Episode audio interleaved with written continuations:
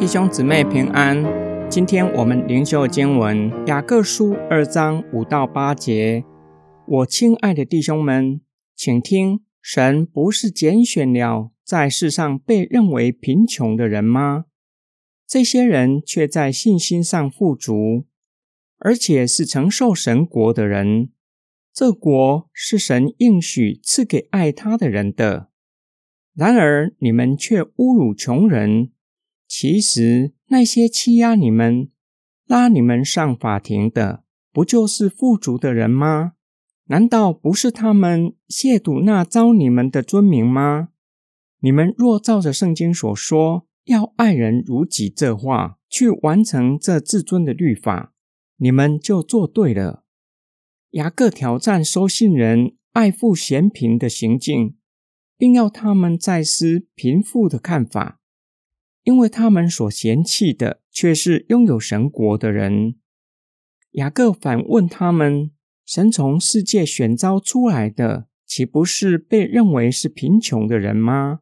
这句话反映登山宝训八福的教导：贫穷不只是心灵上，也包括在经济上的贫穷。然而，从信仰来看，却是富足的，因为他们承受的。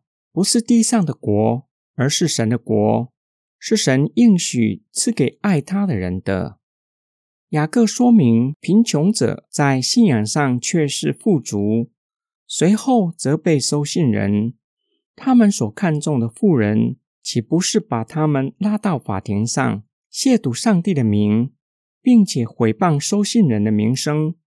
作者以此质问收信人。这样，为什么还要偏袒富有的人？雅各鼓励收信人，若是实践天国的伦理法则，爱人如己，就是成全天国的律法，自己也迈向完全，才真正是好的。今天经文的默想跟祷告，我如何判断事物的价值？从它值多少钱，可以创造多少的利益来看吗？虽然所思考的利益不是金钱，而是多少的回报或是成果，就像一场的布道会，有多少人决志信主，也是需要反思是否合乎信仰的准则。若是从成果来看，耶稣在地上的工作，很多人会认为是没有价值的，因为连最亲密的十二个门徒，只剩下一位无助的站在十字架的下面。一点也不能够做什么。若是从成果来看，保罗的侍奉不仅没有带给他财富，还要承受各样的苦难，穷的只剩下钱。这本书真实反映时下的价值观：生活的路追求功名富贵，心灵却是十分的空虚，就是掉到穷的只剩下钱的困境。然而，圣经没有反对财富。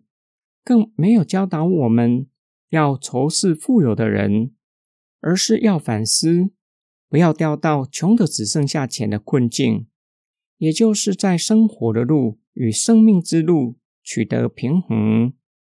我们一起来祷告：爱我们的天父上帝，愿主的灵和圣道在我们的生命中工作，不断的更新变化我们的心思意念。使我们在凡事上查验上帝良善、纯全、可喜悦的旨意，并且帮助我们从信仰的角度观看上帝在生活中的作为，让我们看得合乎中道，并且可以照着神的旨意生活、工作。